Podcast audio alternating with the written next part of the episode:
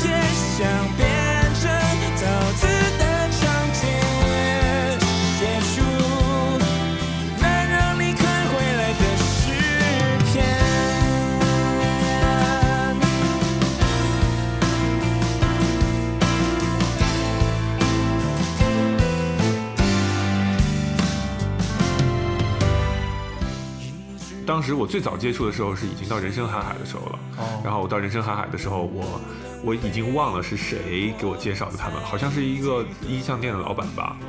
然后给我这张听，然后我就回去，就是也是 CD 机一直不停的转，就是从第一首放到最后一首，再放到第一首，来回不停的循环。然后当时对于他们，当时对于那个那个年代的我来说啊，中学生来说，他们所描绘的那个方向对我来说是未来，哦，就是我可能会创未知嘛，对，可能会畅想是我未来的方向是什么，因为他们当时是已经毕了业走向社会的人了。哦，对于我来说，一个中学生，我还不太懂他们所描绘的那种到底是什么，但是你会特别想赶紧长大，因为那个时候你就能拥有他们所歌曲里面所描绘的那种生活了。嗯，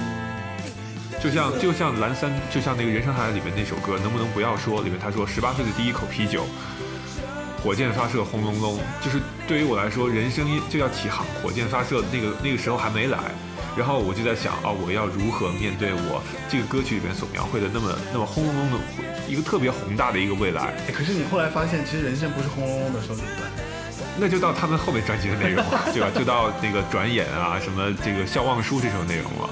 我我其嗯，其实我觉得说白了就是，其实五月天还是唱尽了人生的方方面面，对啊，是啊，对吧？就是从起落有有，还算是有始有终的，就不是只唱人生的一面，对。他们确实是人生的很多面都唱到了，所以当得起人生有限公司这样的一个，对啊。虽然演唱会叫人生无限公司吧，所以我觉得就是怎么说，我我的定义是人生有限公司的 CEO 五月天的无限。那为爱而生专辑之后，他们就是有他们大火的《离开地球表面》演唱会。没错那这一系列演唱会也开到了北京工体，终于让他们变成了也是踏上工体的一个艺人了。那呃之后又趁热打铁推出了《后青春期的诗》，以及后边三张专辑，我觉得是他们的所谓人生三部曲。那这个时候，他们就从以前的一年一张专辑变成了两年、三年、四年才出一张专辑，说明他们的呃创作是 越来越难了，因为前面能做的东西已经模式已经重复的差不多了，这时候他们开始寻求改变。那他们创作的主题也从青春到到幻想后到青后青春期的诗对啊，到后青春期的诗了。这个后青春期的诗其实不是关于青春，而是关于人生。我们会发现它其中的很多那些大流行的爱情歌曲还是有，但是他们有更多的关于人生、社会、人类的反思。那这些专这些主题给他们增加了作品的深度，也让他们从一个很单纯的励志青春的一个乐团，走向了能够真正面对全年龄市场的一个呃华语乐坛的标杆性的乐队。那与此同时，他们商业上的成功也没有落下，他们就是呃配合每张专辑都有一个主题的演唱会，然后这个主题演唱会还配合他们的演唱会主题的电影。嗯，那首先，呃，回到地球表面以后，那到后青春期的后青春期的诗，然后与此同时配合的是 DNA 演唱会，嗯，然后到了这个以末日为主题的第二人生之后呢，是诺亚方舟演唱会，你会发现他们的概念真的太清晰了。他们零九年的时候好像就已经拿到第三座那个最佳乐团的那个奖了。，对，所以他们已经不需要再多余的金曲的肯定了，但是后面还是靠第二人生又横扫了。没错，就是我觉得其实他们的人生三部曲从后青春期的诗开始，就说呃就是思路还是比较清晰的。非常清晰，嗯连演唱会的主题都非常清晰。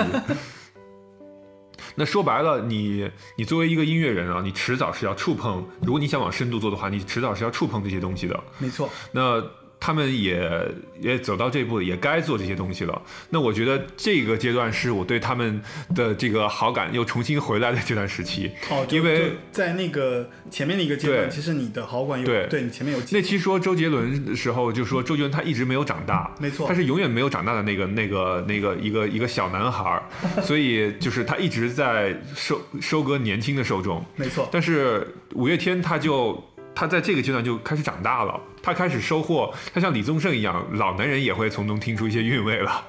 我我觉得不谈不上老男，就是老男人吧，就是老年人吧，就是我觉得中中对，就是他的歌迷也步入成熟期的嘛然后，但是你如果你还唱那些小情小爱的歌曲，当然他也有了。所以其实我不知道为什么，就五月天他后来的这些歌。就是包括最近的那些自传专辑，他讲的是很有人生韵味，你才能听懂的一些歌。为什么在九零后甚至九五后的一些歌迷当中，他还有嗯他的听众？那我们就先从这个后青春期的诗开始说吧。好，那后青春期的诗，呃，毫无疑问，他的什么突然好想你，你不是真正的快乐，Oh my God，然后 Oh my God，些很适合在 K 对啊，笑忘歌这些这些流行大金曲，放开不说，其他的歌我觉得也非常的也非常的好，虽然它没有那么卖。嗯，这可以啊，我觉得爆肝什么都还挺挺。对啊，是啊，但是就是他这张专辑，你注意，其实也有很多这个哦，其他团员其他团员的创作。对啊如烟这首歌我们要待会儿重点说一下，就是说他这些专辑的歌，呃，已经做到了首首都好听，但是用不着每首都去卖。他他的他整个这个专辑的营销已经已经进入一个佛系阶段了。他们其实挺挺意外的，就是他们反而是那种，就是说，因为我觉得从以前歌手那种状态来讲，就是很多歌手是最早期的时候可能首首都好听，嗯后来慢慢的变得越来越少，越来越少，越来越少。对他们是反过来的。对，他们好像是前面你会觉得说有一首歌、两首歌、一首歌、两首歌，嗯或者有些台语歌我们也听不太懂，但是到到后青春期的诗的时候，我确实我也承认，就是后青春期的诗这首歌里面，我觉得首首都好听，每一首歌可能我都愿意循环你。知道原因是因为他们的别的团员的创作哦也也起来了也起来了。对就是说不光是阿信一个人挑大梁了，阿信之前的那些，因为一个人的创作力，我觉得还是有限的。多少是有限的，而且你就算他再天才，然后他也会有创作低谷的时候。那我不知道这段时间是不是阿信的低谷啊，我不得而知。但是其他团员的创作力和制作力的增强，确实给整个乐团增光添彩了。就补充了他们这个团队的一些弱势，对就是后期发展的一些弱势吧，应该这么对说。，因为你的创作思路可能是比较有限的。对，没错。而且反而团员的成长让他们看到了，就是说，就是每就是从这个阶段，我其实是真的觉得就是异彩，就是每个人都异彩纷呈，嗯。就是每个人你都可以看到一个人设，对，甚至大家开始记住了，比方说石头、怪兽、玛莎，就是很清楚的，就每个人都像这个团队里面的一个不可或缺的一个灵魂啊，一个角色啊。还有一个就是，其实，在乐团像他们前面专辑很商业嘛，赚了很多钱。在此之后，那他个们的艺术成就开始，呃，一个是这个，还有一个就是在在这个这个这个过程当中，他们这个比如说怎么分钱的这个问题，我老是在说这个哈，怎么分钱的这个问题，在这个阶段就是呃，一定是处理的特别的好。然后他们因为因为有的时候你一个乐队像比如说像花乐队，他们成功了之后就很快就散了。对吧？就大家有面和心不合，甚至有的干脆就散了。但是他们没有，他们的创作力和整个的这个音乐理念可能更加集中了。我觉得这一定后面有非常神奇的因素，肯定肯定有，就肯定前分特别好。这个可能是、这个，我觉得也算是我们的猜测吧。我觉得就是不能算是说是，但是确实是这样。但是你不得不说，真的就是当你团队做大做强，挣到钱了之后，你如何还能让大家拧成一股绳，真的他们是那。种慢慢的越拧越牢，越拧对啊越像，一这这个这个真的是是人生的人生的境遇，真的很神奇。就很奇怪哈。对就是我觉得大部分都是越来越松，或者说越来越不不对啊不紧密，但他们是反而越来越紧就比如说跟他们合唱过的羽泉，对吧？两个人他们都弄不好。我我其实是觉得，就是说，这个可能是有一些他们自身发展的原因，可能也有你说的一些经济上的原因，嗯但是我觉得更多的一点是，我觉得就是还是就是，其实我们上一期也有讲过嘛，就是关于任贤齐在讨论他们的这个过程当中也提到说，他们五个人确实是梦想是一致的，他们非常专注在音乐上。对吧？在音乐的梦想上，他们的想法是一致的，而且这个一致性导致了他们对于他们的人生想要踏入到哪个怎么说哪个层面，或者他们的追求在哪个层面，其实我觉得导致了他们的这种发展的，就是最后就是我们其实是一个共同体，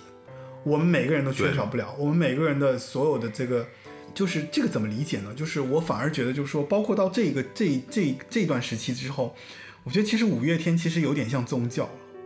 你们想，你有没有觉得像？就是他已经神圣化了。呃，在歌迷当中其实是有种这这种倾向的，就慢慢，包括其实我们待会儿也会聊一些关于粉丝啊，关于这些东西的时候，对，因为你越人红是非多嘛。其实关于他们什么摇滚、什么伪摇滚、什么这些争论，其实一直都没有断过。对，没错。但是其实我觉得五月天的粉丝就特别坚定，因为被他们所影响的，就到这个阶段的时候，我觉得确实是，就一谈到五月天，就是为什么会有那么那么多的大量的粉丝，就是他们其实跟流量还有粉丝经济确实是走到了一个，我觉得是到了相信音乐之后，可能他们自己也知道，就是说我们的卖点是什么，嗯，我们应该怎么样走，而且确实已经发展，相当于到零九年其实已经发展了十年嘛，对不对？对。然后后来就呃后青春期的诗是后青春期零八年年，对对吧？差不多刚好是他们十年的时间。差不多刚好刚好是十年的时候，其实我觉得可能他们自己也会反思和总结，就是我们做一个乐团，我们究竟想要做到什么样的程度？我觉得在这个阶段的时候，其实不单单是音乐本身了，其实我觉得他们在贩卖一种信念，嗯，一种向上、积极以及就是说这种价值观的信念。我觉得这个是表面上他们在贩卖吗，对，就像我们之前所分析的，他们歌词里边有很多嗯反思的成分或者丧的成分，但他们卖的那些就是特别卖的火的歌，都是像倔强这种，嗯，可是你不是真正的快乐也很奇怪啊，就是你不是真正的快乐，就是就是一个很抑郁的歌曲啊，在我看来，哦对啊对啊，就我我我觉得就是后青春期的诗里面，你你不是真正的快乐，我觉得算是不不同于别的歌的一些一些歌。就为什么是后青春期呢？你看他们零八年的时候出这张专辑，也就是他们做的时候差不多是零七年，他们几个人都是七零后，那时候都已经三十多岁了。嗯，我觉得可能就是很多人对很多人都会以三十多岁作为三十岁作为一个门槛儿，啊就你在懂三十岁之前，你还可以是一个年轻人，啊但之后你就变成一个中年人了而。且那个时候啊，玛莎是开始结婚生孩子了吧？最早结婚的是石头，哦，对，但是零八年确实是一个分水岭，那个时候阿信开始做。他的服装品牌，他自己也出的书，然后他们各自人也有一些各自的别的工作产业发展吧，应对该是这样。然后玛莎还没有，玛莎那会儿还跟应该是跟梁静茹在在某一个时期，对对对。有一期我记得有一期就是玛莎五月天上康熙来了，然后就他们联合呃康永小子联合逼问玛莎跟梁静茹到底怎么回事，那期真的超级精彩，火火力特别猛。你得找出来看一下。所以我觉得就是说，其实一个乐团走到这样的一个阶段，确实也挺不容易的，也为他们而高兴吧。我觉得就是很少能看到，就是越做越火的人，对是吧？对，就越来就是越火。反正这是他们就是还在，我都我都以我比如说以为到魏而生他们是到离开差不多就有表面是到巅峰了吧要巅让 他们到巅峰期该走下坡路了啊，结果没有，他们还得再往上走。反而就更上对，尤其是后青春期里边的《我心中尚未崩坏的地方》啊、然后还有就是还有《如烟》这些歌，哦，如烟真的是，我觉得包括像后来如烟不是那个谁艾怡良还翻唱了一版对嘛，就是他出的那个《Her Story》那么一个专辑，啊就是所有女歌手翻唱五月天的歌。石出了一。张《Her Story》，对。对。然后，呃，我心中尚未崩坏的地方是黄韵玲翻唱的，啊，嗯，然后突然好想你是徐佳莹翻唱的，他们这张专辑其实就太火了，就是不能不光是很多人愿意翻唱，对啊，林忆莲翻唱的《盛夏光年》，嗯，就是我现在说一下，就《如烟》这首歌，这是五月天第一次明明白白的在歌歌曲商业专辑里面触碰死亡主题，哦，你觉得就是这个这个主题很很不合合适吗？还是这样？就是其实你在商业的专辑里边，你你去说这个呢，是在那个时候啊，是零八年的时候，十年前，他们是一个是一个很大胆的举动，嗯，算吧，我我怎么说呢？我觉得这就符合就是刚才我们前面说关于后青春期时的一个定位啊，对。就是我们已经我刚过了了青春期，我觉得我就已经死了，就是这种感觉。哦，你是这么理解的啊？呃，嗯，我不是这么理解的，就是我是说有，他们开始流露出这种创作的倾向了，他们开始反思人生了。哦哦哦哦什么时候的人开始反思人生，反思最多就是快死的人嘛。嗯，所以你看，你看如烟，嗯他他呃歌词里边写的很多内容，对，没错，《如烟》我觉得算是一首比较比较难得的一首歌。呃，我不知道前面有没有就是在流行的商业专辑中，就是去探讨，哎，流行的商业专辑中去探讨这个死亡的这首这些这些、嗯这种歌曲啊。然后呃，你看那个谁，最近蔡雅不是发发了一对啊，也是遗书吗遗书什么的，就是他们现在大家都开始就是怎么说呢，就探讨这类话题，而且是明明白白的去探讨。嗯，我觉得现在，我觉得相比较十年前，我觉得可能话题宽泛了许多。就话题确实是宽泛了，然后大家可聊的东西也多了很多。嗯那个时候他们来触碰这个主题，我觉得有一定原因，嗯我我可能不太成熟吧，就是我觉得想法就是，确实这是一个他们可能没有遇没有怎么说就就触碰到的一个领域嗯领域，这是一方面。然后还有一方面是这个问题呢，我觉得对于就那个年纪的人来讲，它就是个问题，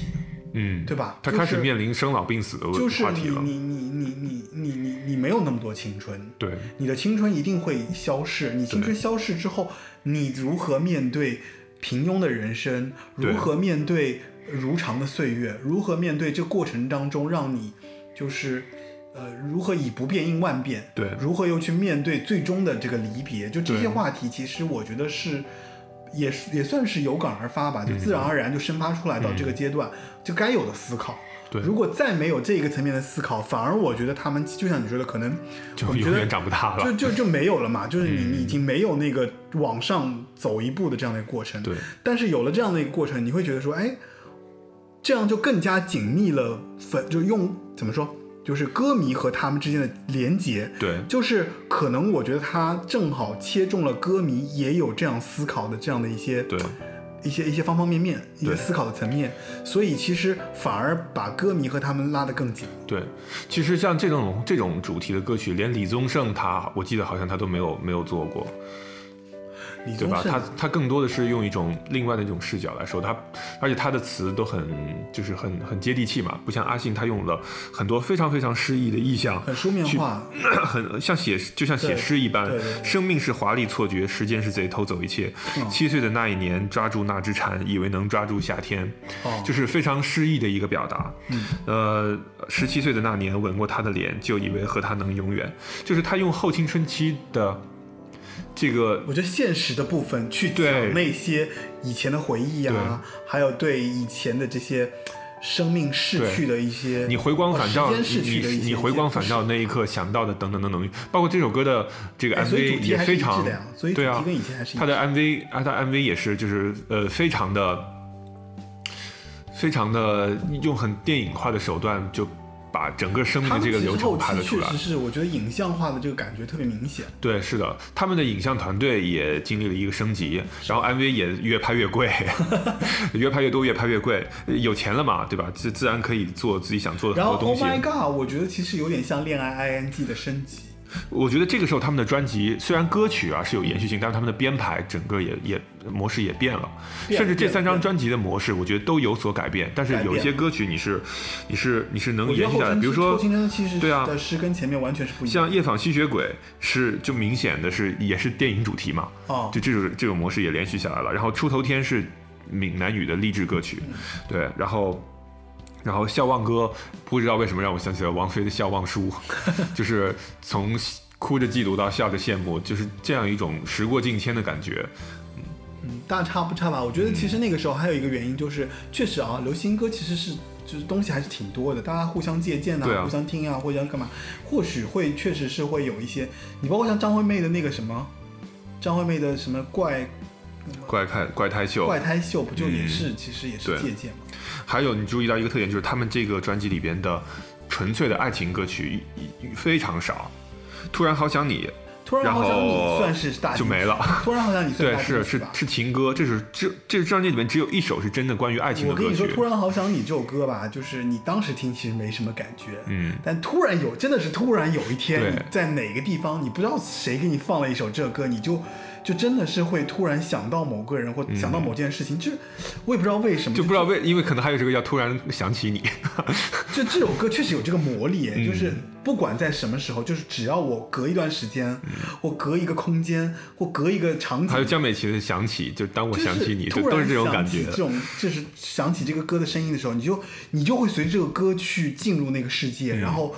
突然可能你生命中的一些经历啊、一些事件啊，啪就像放电影一样，就重新就是展现出嗯来，所以这个也挺难得的。我觉得这首歌的魅力就在此。所以就刚才说，突然好像你是这首这张专辑里面唯一一首纯粹的爱情歌曲，嗯，别的这些歌都不是爱情主题，是吧？我觉得这首歌为什么他们这个专辑又拿了这个金曲最佳乐团呢？就是因为他们这张专辑又冒了一次险。算冒险吗？我觉得不算冒险吧，因为在商业他们其实已经经历过一段时间对，了。是的，因为我就是在商业专辑里边不卖爱情歌曲，因为爱情歌曲肯定是最卖钱的。没有没有我觉得这个观点我跟你有些不同，我觉得反而是因为他们不是说冒险，我觉得是他们经过就前面三三张的模式之后，嗯他们要改变，我觉得他们寻求改变，嗯，这个是呃改变是对的，是应该应该算是一种突破吧，对吧？对其实就是突破的过程中，就是突破成功了，对，对不对？你像范晓萱，其实当时突破其实就 很冒险。鲜就鲜有人接受她新的突破嘛，嗯，但是他们其实突破完了之后，就是抓住了更多的听众，而且更多的就是他的嗯这。也是历史的进程吧，因为他们他原先，我觉得他。原先的受众其实是蛮固定套路的，就是喜欢他们的人就是喜欢他们的人，嗯但是从这个地方就突然打开了一个一个出口。你看，突然好想你，我觉得其实是一个普世价值的歌，嗯，就所有人听可能都会有感而发，就觉得这首歌会是我的歌。这是他们爱情歌曲的一个特点嘛，就是对吧就是超越性别。所以到了他这张专辑，我觉得是他感觉像火就怎么说，就是呃开水放闸了，嗯，就是重新又打开了闸口，就是把原来的这个又收割了一波一股洪流就啊，又来了。所以这张专辑确实是首首金曲，而且没有基本上没有差的存在。对，然后我们会注意到这个，就刚才说《如烟》这首歌是石头写的，就不是阿信写的，啊，就就是我我现在总结出来一点啊，就是他们这个创作的这个每个人创作的一些风格，嗯，就是呃。就阿信就不用说了，因为他写的就是最多的嘛，所以就是很难总结他是什么样子。这虽然词儿都是他写的，然后这个石头呢写的歌都是那种有些就特别大的歌，像比如说《一千个世纪》也是他写的，然后《晚安地球人》《晚安地球人》他写的，他他写的这个这个歌就编的格局都特别特别大，嗯嗯，然后呢，呃，怪兽呢就是他写的这个旋律特别的特别的优美抒情，特别适合做成那种抒情性很强的歌曲。嗯嗯那我们不来听，不然来听一首吧。听如烟吗？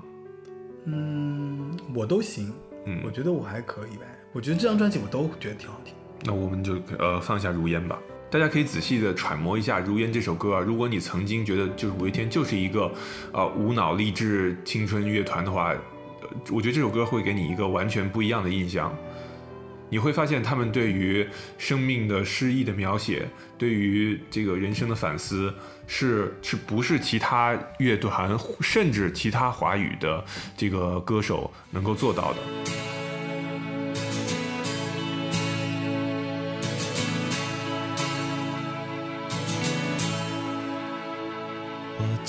message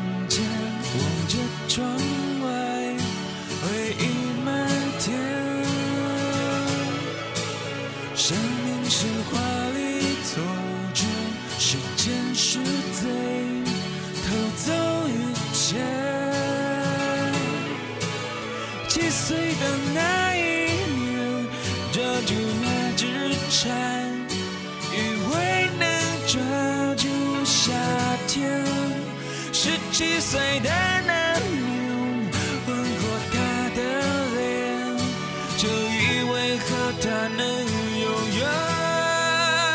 有没有那么一种永远，永远不改变？拥抱过的美丽都再也不破碎，让闲去岁月不能在脸上撒野，让生谁能听见？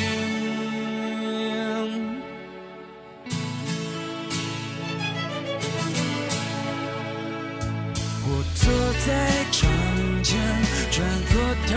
看，谁在沉睡？那一张苍老的。他们还蛮轻松小品的，就是用一种比较淡然的态度去看待这个吧，但我总看待生死。觉得艾怡良唱出了那种就是很就是特别悲凉的那个、那个那个。就是特别适合唱唱葬礼。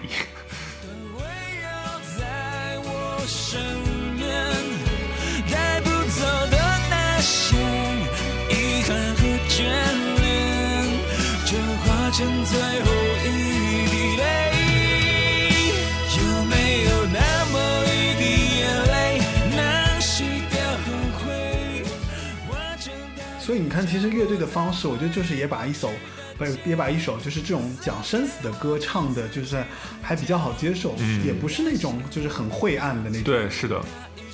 就是他们还是用一种比较保险的方式来诠释这个主题，但是你到后来的歌，就是它还有这个有对应的歌曲啊，就是这个自传专辑里边的《转眼》，就不是这个感觉了哈，《转眼》也是石头写的，树上紧紧拥抱着树叶，有谁能听见？眼前是山丘也是我自己。你能听到他还是在用一种呼唤的没错方式去呼唤、歌颂这个生命的整个这个历程。嗯还不是那种就是所谓就是还人间不值得，饱含热情啊，饱对含就是让人觉得就是说其实是有，就是他虽然是死嘛，但是他其实是唱的是生的那种向往。树树跟紧树叶紧紧拥抱着，嗯，就还是人们对生的一种希望和歌唱吧。但他也没有惧怕死亡，就是我可以接受所有来的一切的感觉。啊，我觉得，我觉得，嗯，反正昨天不是那个什么，昨天那期奇葩说就是生死论嘛，就是其实也讲了蛮多关于生死的这个话题的。我觉得，嗯，就我觉得人是这样子的啦，就是你越成熟或你越到一定阶段，其实反而这个问题就不是问题。对，就是小时候可能会觉得说这件事情特别可怕，因为你想不到。想不到那个结果是什么样，或者你也不知道什么时候会死。但是其实你到了一定年纪之后，你反而觉得说，反正我已经认知了，就是大家都会死的。嗯，所以这个过程你反而心态会比较平和一些，就是你会觉得说这件事情它就是一种存在，嗯就是该面对的时候再面对吧。反正我现在我能怎样呢？对吧？我也不能杞人忧天，说我明天就死了或者干嘛的，但我仍然要拥抱每一天，就是美好的生命啊！我还要活得很开心啊！我还要在这个过程中，比方说，就是在此之前把我的生命变得更丰富，对吧？就这个就扯远了，就是我觉得就包括像你愿意来参加这个节目，我愿意做这个节目，其实我觉得也是一种，就是说我们愿意在这个如常的岁月当中去，去去怎么说，去歌唱一些，我觉得就是记录一些我觉得美好的东西，去聊一些这种东西。我坐在窗前，看着指尖黑金如烟。好，欢迎回来。那如烟之后呢，到了这个他们的 DNA 演唱会啊，然后呃，电影演唱会也是就是各种破纪录吧，小巨蛋的记录啊，等等等等，就是他们又上了一个台阶。嗯，那呃，在此之后呢，就发了这个，我觉得是一张神专了，叫《第二人生》。嗯，那二零一一年发的，然后呢，二零一二年就是大家传说中世界末日嘛。嗯，然后他们就是以末日为这个主题。诺亚方舟嘛，就对，演唱会叫《诺亚亚方舟》，然后这个专辑叫《第二人生》，然后整个这个到他们人生三部曲啊，这张是一个高度就概念最好，然后整个作品高度最高的。第二人生里面不是有一首歌叫《三个傻瓜》吗？对啊，也是那就个跟那个什么三傻大闹宝莱坞，就是那个，就是那个是吧？对啊，就是那个，也是就也是他们的电影主题套路嘛。哦，嗯然后包括这张专辑里面还有二零一二，然后星空也就本身就是电影主题曲。哦，所以其实你看他们在第二人生，就说我觉得前面有了那个对死的探讨之后，他们这边他们其实就在探讨直接漫到探讨世界末日了直接讲末日了。对啊，就是也是一个非常大的概念。然后你看他们是怎么做的？他们这个专辑做了两个版，明日版跟末日版。那根据曲序的编排，你会发现啊，有一个是面向末日的，有一个是面向还末日之后还有明天，还有重生的。嗯，那你看人家概念玩的好不好，对吧？一个专辑做两版，你得掏两份钱。虽然歌是歌是一样的歌，不过我觉得他们其实后面做这些专辑，倒不一定是为了卖钱啊，对，是的，就是我觉呃得就是人家钱挣够了啊。就是我就是就是有一个概念在里面，嗯就是表达，就是我我，哎呀，这一点就不得不说，我觉得像像他们这样的男生就很可贵。我觉得就是说，好像是过了三十而立吧，而立之年之后早就过了，对吧？而立之年他们这会都快接近四十岁了。是吧？就是我觉得有一些有一些这样的一些表达，其实是蛮感人的。我觉得，那嗯，在这个末日的主题之下，我们会发现它的歌词里边藏潜藏了很多很还有一些幽默的成分，比如说《歪腰》这首歌里边，就算明天末日来了，今晚依旧康熙来了。嗯，然后像《诺亚方舟》就是不用说了，然后就是很明显的就末日的歌曲，对吧如果要告别，对吧？整个世界全部都要毁灭了，最后一通电话你会打给谁？然后有些事情现在不做，一辈子都不会做，就你今天不做，明天就末日了。然后我不愿意让你一个人，是一种是一种在末日之下的大家的一种陪伴吧。哎，那我问你一下，嗯就小插一个话题，嗯如果世界末日了，你不愿意让你不愿意怎么？哎，刚刚那个怎么说？如果我不愿意一个人，最后一通电话你会打给谁？对吗？对对对对对，打给谁啊？那如果是我的话，我觉得就我我就不打了。就因为末日，大家肯定都知道有什么可打的。哎，就是你你你静静迎接你这是什么死亡套路啊？就回答问题不回答，然后就说大家都知道就不，我就说啊，就问的是我不会想，我真的不会想打电话的。我本来这个人就是一个特别不爱打电话，我有电话恐惧症，连快递员的发短信吧，发发微信，这肯定是群发呀，啊，群发呀。嗯哎，你这个人真的是，哎呀，这样。算了算了，我不就继续问下去，我就继续问下去，要开始要开始 diss 了。因为都是你就是但，反正都得死，对吧？就是你有些人可能觉得，没有啊，就是你比方说，哪怕就是你说我要的跟我父母打打一个电话也 OK 的、啊，我觉得这也算是一个。嗯，也反正也是，就想回答这个问题是吗？对，我不想回答，就就没什么好回答的。我觉得就是你回答什么都就就那样，嗯。好吧，那我们的 Chris 他就比较不愿意面对这个问题，呃我很愿意面对这个问题，我巴不得明天就是世界末日。我不太愿意。嗯嗯，对，呃，第二人生嘛就第二人对第二人生。那第二人生呢，就是毫无疑问啊，金曲奖横扫。那我觉得就是概念玩的好，概念玩得好，而且概在概它不是它不是就是音乐性不差，音乐性保持了它原有的水准，然后概念又做的特别好，然后就就让别人有一种觉得说，哎，其实他们已经在拿音乐，就他们已经不再在在仅仅在局限于说音乐的创作，嗯他们更多的是一种对社会的表达，对人生的思考，对。以及这个工中间，其实我觉得音乐反而变成了他们的一种表达的工具，对是的，所以这个是我觉得就是知道这一步，觉得他们应该称得上乐坛艺术家了吧。就是反正当你做到这个份儿上的时候，你音乐就是你表达的这个载体嘛，哦然后不再是如果说就就其实你看到这个时候，通常这个阶段，你如果从周杰伦的角度来讲，他其实去拍电影了嘛，嗯他去做别的表达了。嗯，但是像他们其实还固守在，不是不能用固守这个词啊，他们就坚持在音乐坚持在这个这个音乐本身里面，我觉得难能可贵，确实是难能可贵。呃，你会发现他们确实除基本上除了演唱会电影之外，没有特别别的东西。怪兽演了一个演了一个电影，就别的就其实剩下就是客串啊，就没有什么别的东西了。然后这个啊，接着说这个第二人生啊，第二人生里边呃。除了这些大概念的歌，他还用一些小很小的一些歌，比如说《洗衣机》这首歌，然后还有呃《三个傻瓜》这两首歌，就是其实是一个特别小的小个小格局的一些歌。哎，我就比较陌生是星空，我比较陌生。星空啊，星空是大 hit 呀，哦，我我是当时那个林书宇导演电影《星空》的主题曲。哦，然后呃，我刚说这两首歌呢，是在这个大概念下特别小的两首歌，你会发现它特别丰富。就是我今天探讨世界末日了，但是我还去说洗衣机这个东西，然后去说这个。就特别小的一个东西，嗯。然后这首歌，然后这张专辑里面有一个有一首就是被传唱度很高的一个神曲啊，叫《干杯》，干杯。它也是对这张专辑，我觉得这首歌其实，嗯，它放在《后青春期的诗》里边也可以，嗯，就是它讲的是就是我我从从我上学一直到整个人生的这个过程，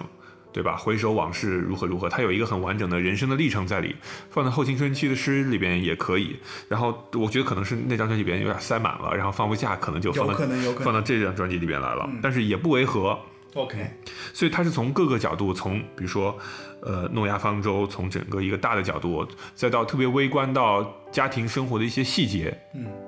他去告诉你整个这个末日主题之下啊，我人应该如何如何如何啊，我们如何态面对是怎样的一种态度？嗯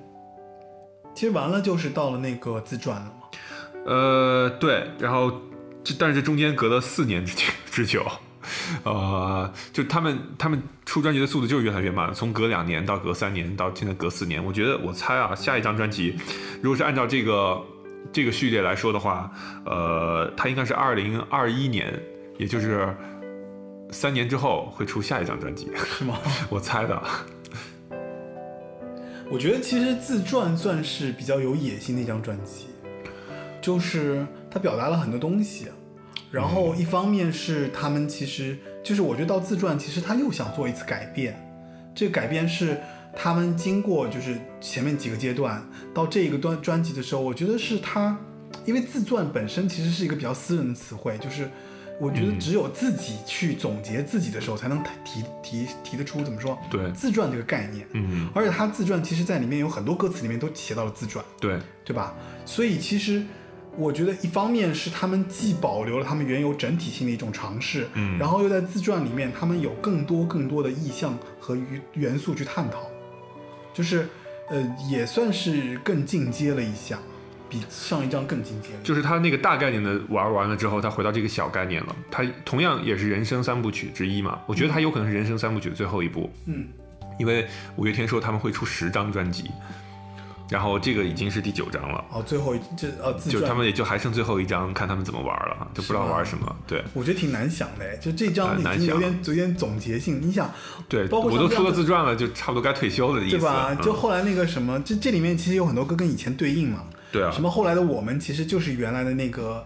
那个叫突然好想你的，就是后，我觉得是后传，对是后传，包括 MV 都是那个都是同一组人演的。没错。对吧？他们有很多很多对应的歌，然后比如说顽固对应的是倔强，倔强对对吧？然后那个少年他的奇幻漂流就是少年派的奇幻漂流的那个电影的电电影主兄弟题，和干杯等等。对，然后还有这个呃转眼对应的就是如烟，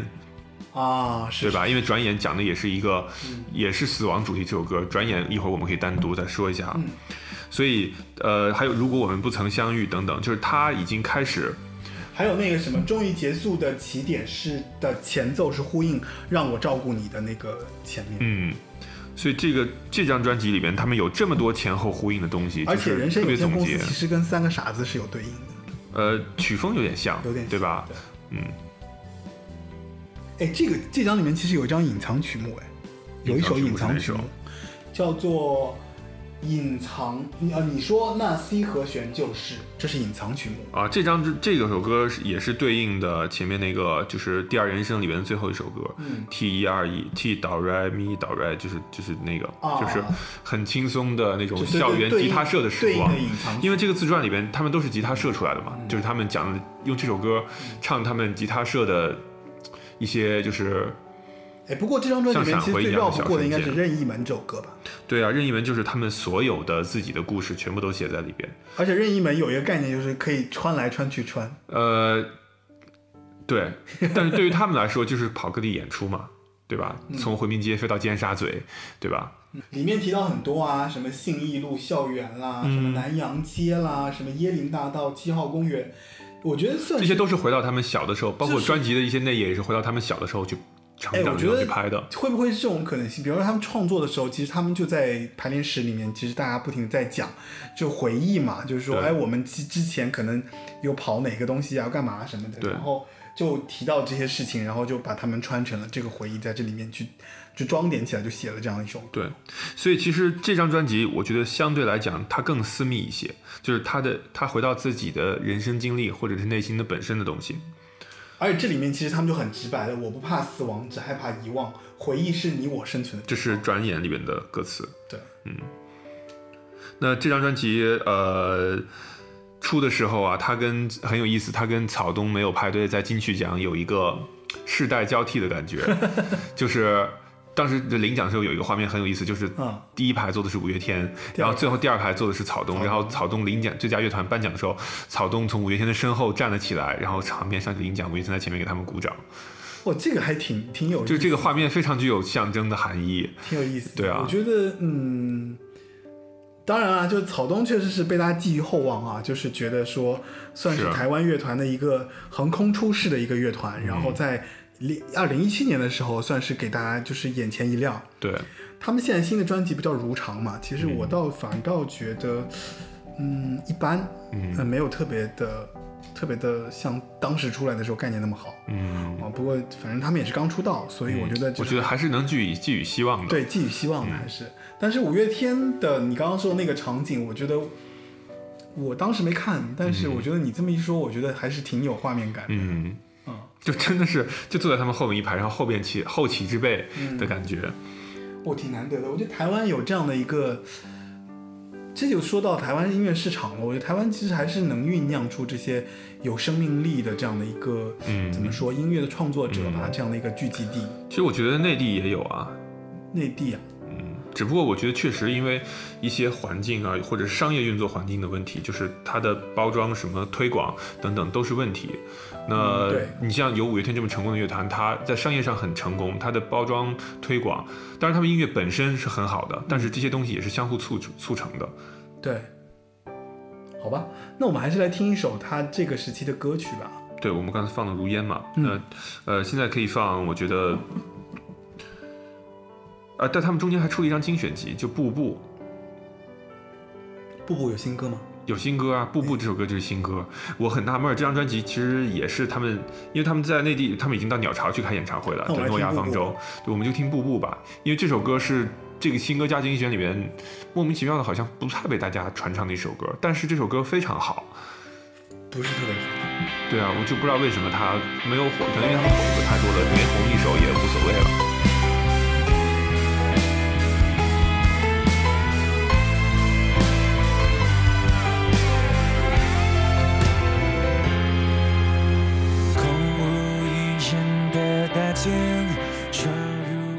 就一出来你就知道这一定是一首大歌。然后这张专辑就这首歌也发在了诺亚方舟演唱会之后啊，世界已灰飞烟灭，爱却位高楼间。你是真的，或是我的幻觉？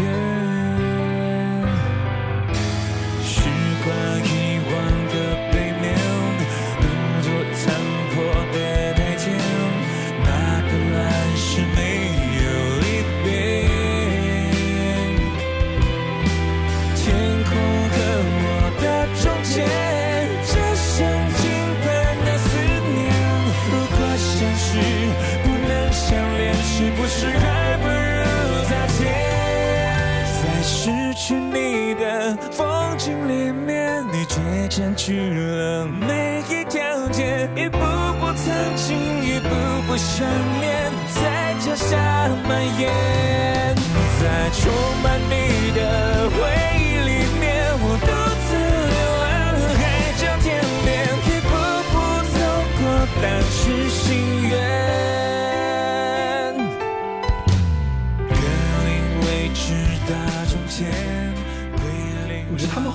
会有一些就是回忆的点，就老在歌里面就是反复的吟唱，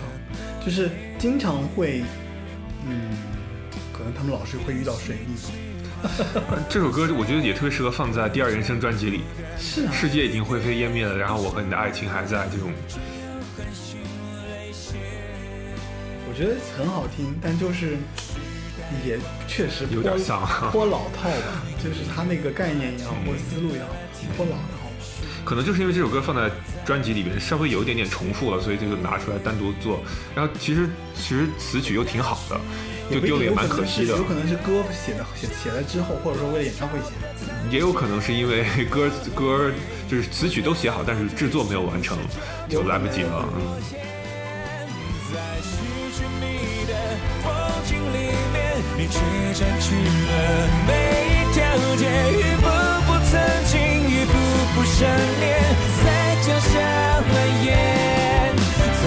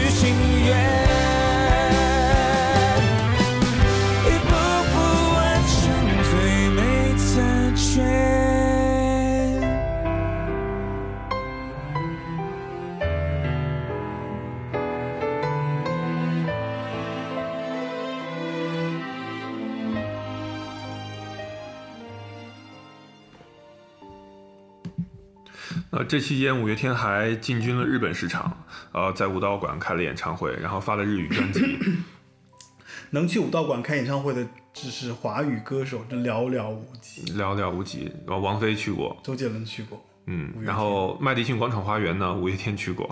然后周杰伦去过吗？周杰伦应该去过，不知道，你最好查一下再说肯定。去过，周杰伦肯定去过。然后，嗯，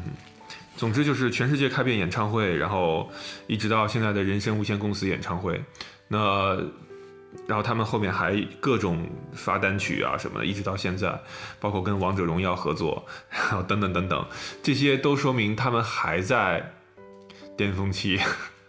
包括在对，包括在鸟巢就是连开三场什么的，就是基基本上没有人能做到了吧？好吧。嗯，其实我觉得，就说到这儿，我觉得基本上就是说，其实他们的阶段，我觉得已经说的差不多了，对吧？对，专辑啊创作历程啊等等都对，差不多嘛。对对对，我觉得就是我们来讨论一下，就是其实有音乐人就是一直是质疑对啊，他们是天伪摇滚，这一点是这个标签一直伪摇滚办一直黑着他们。包括你看那个知乎上面有一个问题叫做“五月天的流行摇滚是不是未来中国摇滚的出路”，这么大的话题。我就想说，其实这些人把摇滚这两个字看得太重了，嗯，你先说。就是摇滚能拯救全世界吗？六十年代、六七十年代的时候，很多人认为摇滚能拯救这个世界。那个时候世界多乱啊，中国、嗯中国多乱，然后是整个世界多乱，然后他们摇滚乐横空出世，然后年轻人以这个为稻草，嗯有那么多的音乐节，有那么多的乐队，那是摇滚黄金年代。嗯然后伴随着各种各样的世界上的各种运动，那时候认人人们还认为摇滚能够能够拯救这个世界呢。然后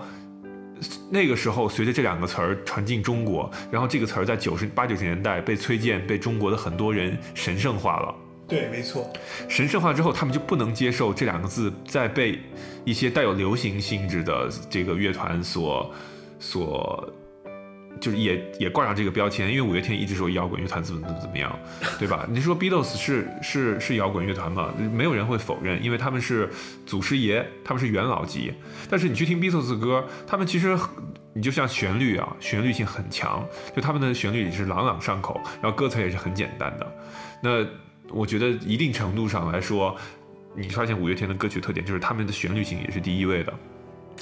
这个就怎么说那呢？就是呃我不是说这样硬，我不是说这样硬类比啊，我只是意思是说，你拿一个帽子去扣给另外一个，然后去去批判他，我觉得这种行为是非常非常无聊的一个行为。我我说不上来，我其实是觉得就是说，什么是摇滚，什么是主流流行音乐，嗯主流流行音乐，我觉得这个其实是有区分的，就是说，我就是嗯我他们所说的那种摇滚，我觉得更像是地下的独立音乐。我觉得就是怎么说呢？就是我觉得听众也好，歌迷也好，其实确实是就是就人以群分嘛。对啊，就是首先你得认清楚，就是大家其实认知的东西是不是以同一个东西。对，定义就不一样。因为如果你你但咱们在同一个定义下面去讨论这件事情，我觉得是有意义的。对，如果在没有同一个定义下面去讨论说，哎，它是不是摇滚，或者它对摇滚有没有什么影响，我觉得这个就我你对，比如说比如说他们比如说都说汪峰是中国摇滚的，对吧对吧？就是摇滚教父吧。然后那你说春天里和那个飞得更高，那这不也是这这这种没错，励志歌曲吗还？有一些就是之前我参加过一个群讨论，就是我看到一些人就是关于就是说，当然他们其实也有一些观点，我其实是赞同，包括他们说音乐有高低啊，嗯或者说音乐有各种类型啊什么的，我其实是一直站在就是说。我觉得音乐只要好听，其实它是这是一个标准，嗯是可以拿出来谈的。比方说，但是音乐又是一个很私人的听歌、嗯听歌的这个体验，嗯我觉得这个好听，我甚至觉得这个东西怎么样，嗯那么音乐类型在大的角度上来说，它其实确实是有有分，比方说乐团，嗯对吧？有各种各样的这个音乐类型，对吧？有死亡，有摇滚，有金属，有 pop，就这种东西每个都不一样。嗯如果说你单纯从标签的角度来说，我觉得五月天是可以称之为摇滚的。为什么我们还要再谈到定义这件事情？不，我就说嘛，就是嗯如果说单从单纯从单纯从标签定义来讲，它确实是可以称之为摇滚的。嗯但是我觉得，就社会概念有一个误解，就是说他们误把这种音乐类型的区分，嗯上升到了这个东西是不是能给社会带来意义。价值，嗯或者说是不是能够在这个时代上产生一些，就你前面说的，可能是、呃时代性的一些一些一些驱动也好，或怎么样也好，我并不觉得流行摇滚就不是摇滚，嗯对吧？当然这这是我的我的我的观点啦。嗯你干嘛？就是我并不觉得这个东西是有什么本质的区别的。就是你当然可以说，呃，当然现在有一些轻摇滚和摇摇滚或者说重金属啊什么，有一些具具体的区区分。我实际上是觉得说，你首先先先去想想看，你愿不愿意听他这首歌。嗯如果你愿意听他这首歌，你愿意喜欢这个节奏，我觉得这个是最最核心的东西。嗯如果你觉得你连听你都不愿意听的时候，你再去跟他他跟我们讨论说他是不是中国的摇滚的出路，我觉得这件事情就特别可笑。对，是啊，就是你都不接受他的音乐，嗯。你有什么理由去说？就咱们，我觉得在一个公平的角度上来嗯。觉，我我觉得你必须站在一个说，我接受世界上所有的这些音乐，嗯。我觉得好听的就可以，嗯。对不对？嗯。我先不管它背后的水平是怎样的，嗯，有的人说交响乐就是高过那个那个什么小苹果，小苹果，对吧？我其实，在我心里面，我觉得，那有的人还说你你你说这种观念，你就不是一个音乐本身，音乐本来就是有高低的，没错啊。我觉得你学习音乐也好，你不学习音乐也好，我觉得对于音一个音乐最能理解的部分是，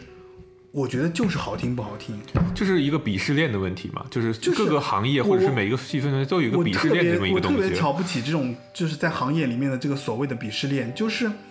你有什么资格在那边说，就是鄙视别人你懂交响乐，你就觉得摇滚乐不好是吗？你懂摇滚乐，你就觉得流行乐不好是吗？嗯，所以我就觉得这些问题都特别可笑。对啊，那你怎么看帕瓦罗蒂和他的朋友们的演唱会呢？对吧？就是就是一样的，包括像那个什么，包括像那个之前那个那个那个 Adele。嗯 Adele 其实也唱过很多很就是民间乡村的一些东西啊，嗯就这些东西，其实在，在当地的一些一些怎么说，就是一些资深的一些音乐人来看，可能也就是一些地方小品或者怎么样。就是所谓的 country music。我觉得没没没所谓啊，就别人也会觉得说，那其实他唱的还是二人转的，嗯我并不觉得就是二人二人转只要好听怎么所以凡是就是我记得说明莫文蔚的那期，我们说一个叫审美切割的一个东西，就他们靠这个东西去切割他们的阶级，其实是一我我其实是觉得就是一种切割。我觉得一个东西也好，或不一个音乐也好，特别是一个乐团也好，这些东西如果能火，或者说它能够走到一个，就是大，它一定是雅俗共赏的，嗯就是我大非常难 大雅即大俗，大俗即大雅。我是我是有这个观点认同嗯的，我觉得不存在所谓的就是说，哦、我做这个我就鄙视你做那个。嗯通常其实一个艺术音艺术工作者或者音乐工作者，我觉得走到最高层面的时候，他反而是一个特别宽容、特别融合的一个人。你去看大师，通常都是那种，就是他是越来越谦逊的。嗯，武侠里面不也是这样子的吗？就是你光小门小派的时候，你就觉得我的武功怎么样，别的武功怎么样。嗯但是你到了一个，比方说张三丰那个级别的，嗯他可能就觉得说，其实我在潜心研究我自己的武功，至于说他的那些东西我不了解，我不评价他，已经心无旁骛了。对吧？所以我就觉得说，在社会思潮上面，真的是有一些东西，我其实是，嗯，算了，我也不价值了，我只是觉得我我不可取吧。就在我的观念里面，我觉得这是不可取的。嗯就你凭什么以自己的观念说流行音乐好坏，嗯或者说流行摇滚里面的这些东西就不是摇滚？嗯就这个都特别偏带有偏见，或特别的有、怎么说，嗯就自我的那种。那种那种状态在那边，而且自我感觉还良好了，就觉得自己怎么样怎么样怎么样。就是傲慢与偏见与歧视，在现在这个互联网的时代，就是太容易传播出来了。很容易。我觉得，当然这个也是怎么说，就是这也算是一个一个一个、嗯大众确实也挺会在意的一个点。嗯，就是你这个拿出来就就确实有话题性，对对？吧？就是确实大家就很容易吵嘛。嗯就是确实有一波人，其实我跟你说到这一点，我就觉得，就五月天的粉丝还不干呢，嗯对吧？嗯所以你你你每个每一家粉丝还不同呢，嗯。粉丝还有粉丝的不同的一个想法，就是我们，嗯，虽然啊，我觉得我也有的时候，我觉得在微博上看到一些粉丝，一些艺人的粉丝，我也不太理解，嗯。但是但是确实我就觉得说，单从音乐本身来讲，我觉得就是类型其实只是标签，嗯。音乐就是你还是要去听它音乐本身，就是嗯。你先听再说，听完了咱们再来讨论，就说好不好，或者它有可能类似于哪一种东西，嗯但它真的是不是，我觉得真不一定，连音乐人自己可能都不一定能区分出来。包括其实我看了一下，就嗯，我不是昨天出了这个今年的格莱美的提名，我会发现它分的好细好细，以至于有一些专辑，我觉得它是这个风格吗？就我就很纳闷儿。嗯，所以现在其实慢慢的，我觉得就是说风格这个东西，它在融合，我觉得是对它在变化。其实格莱美也应该就是变一下它这些一些固定的标签了。没错比，如说它，比如说就是去年有一个，我就是我个人喜欢的新人乐团 H.E.R。嗯，那就是可能就把它理你就把它理解为另外一个版本的 S.H.E 吧，哈哈，一个主格一个宾格，然后 H.E.R 就他们被分在一个被分在一个什么被分在 R&B 还是什么的一个类别的下面，但是我感觉他们是 R&B 了，但是他们其实电子的东西也不少啊。然后你再看有些电子专辑或者舞曲专辑，哎，他们好像也挺，就是也有一些这种就是别的各种各样的元素，其实就就但是具体的我可能忘了，但是就是它再分的这么细的话，我觉得接下来的肯定肯定还要改，没法听。对啊，你像其实华语专辑这些这些奖项还没来得及分类，就已经到了现在这个时代了，所以其实就是我觉得先不说这些吧，嗯就是奖项当然有奖项的这个这个怎么局限，嗯但是奖项其实也说明了一点，就是说它肯定不完全是音乐，我觉得就是就是从标签的角度来说，它不完全是根据标签来嗯，来匹配的，对，它可能就是我们从这个角度上去讲，你可能都和可能都会有一点就是怎么说靠吧，靠往那边靠吧。嗯，哎呀，这个这个没说好，反正我觉得就是还行吧，可能也算是自己的一些观点吧。嗯就是我觉得在这个正好借这个节目，我觉得，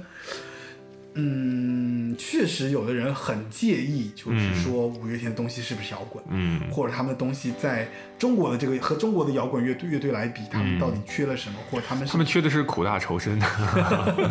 呃，反正就也也说一些我们自己的观点吧。嗯。来，我们来我们来听一首歌，综合一下这个气氛。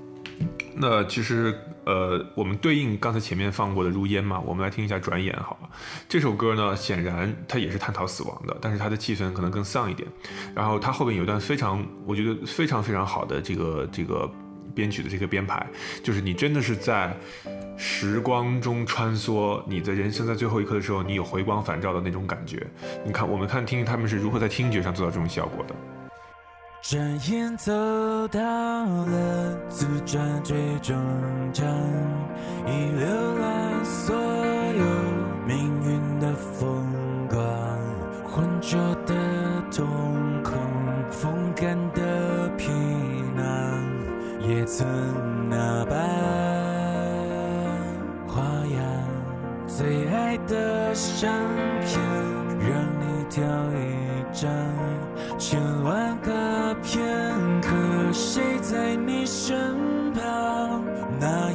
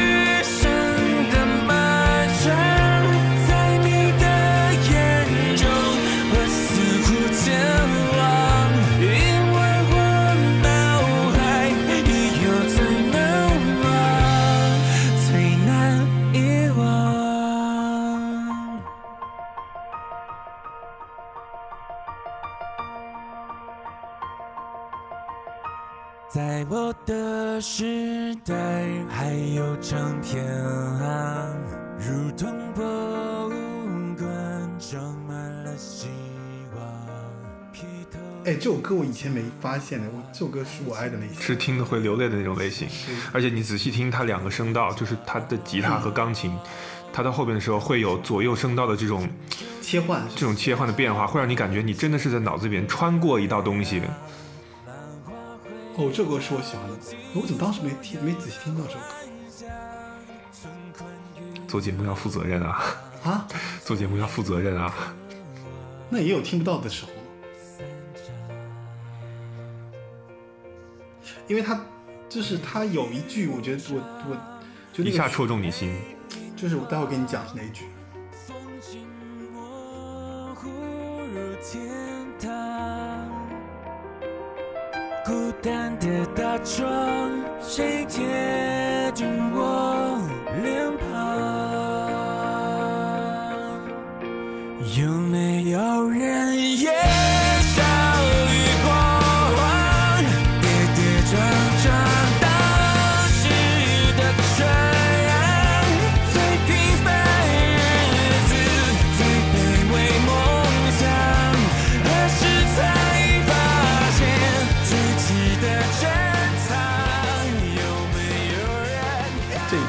就是也就哒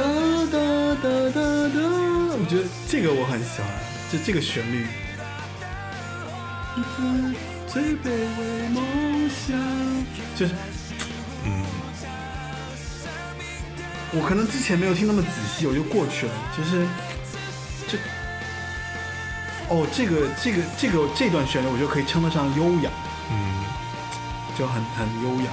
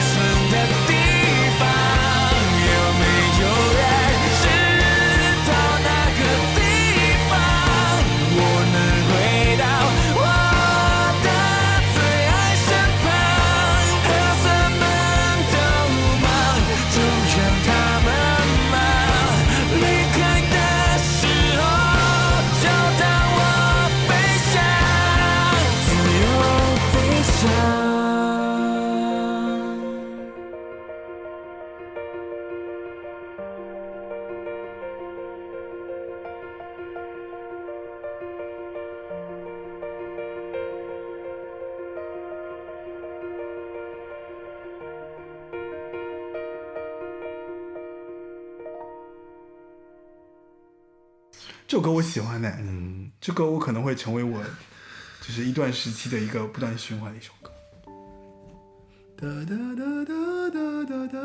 这首歌就是很棒嗯就是他的生命终章的感觉。然后我觉得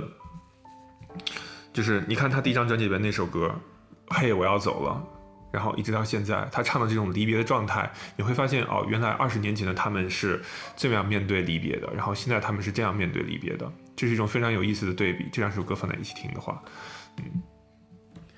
哇被你这么一讲，我觉得你对这个乐团又肃然起敬了。也不是对，本来就很起敬，好吗？哦好只是我我是觉得，就是说，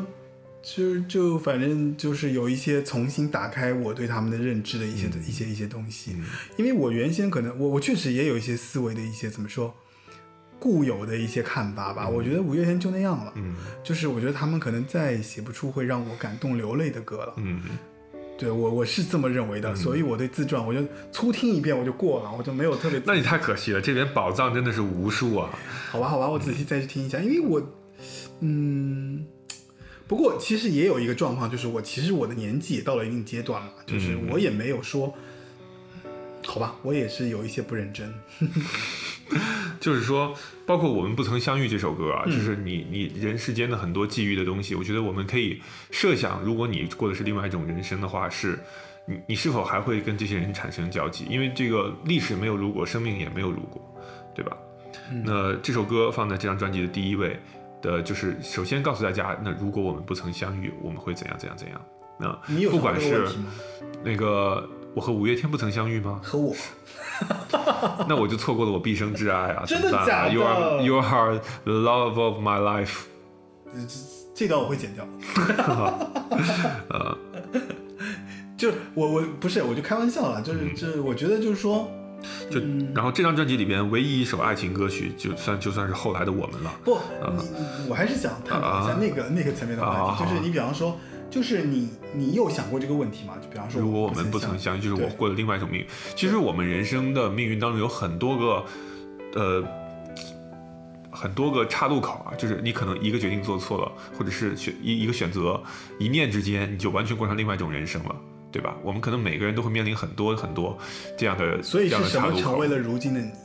对啊，所以们我觉得所以这首歌我们可以做到最后放啊。不，我觉得这是五月天其实教会我们的一种人生态度，就是他其实唱的就是是什么成为了现在的你。嗯。我觉得他一直以来一脉相承，无论就像你刚刚说的，就是包括像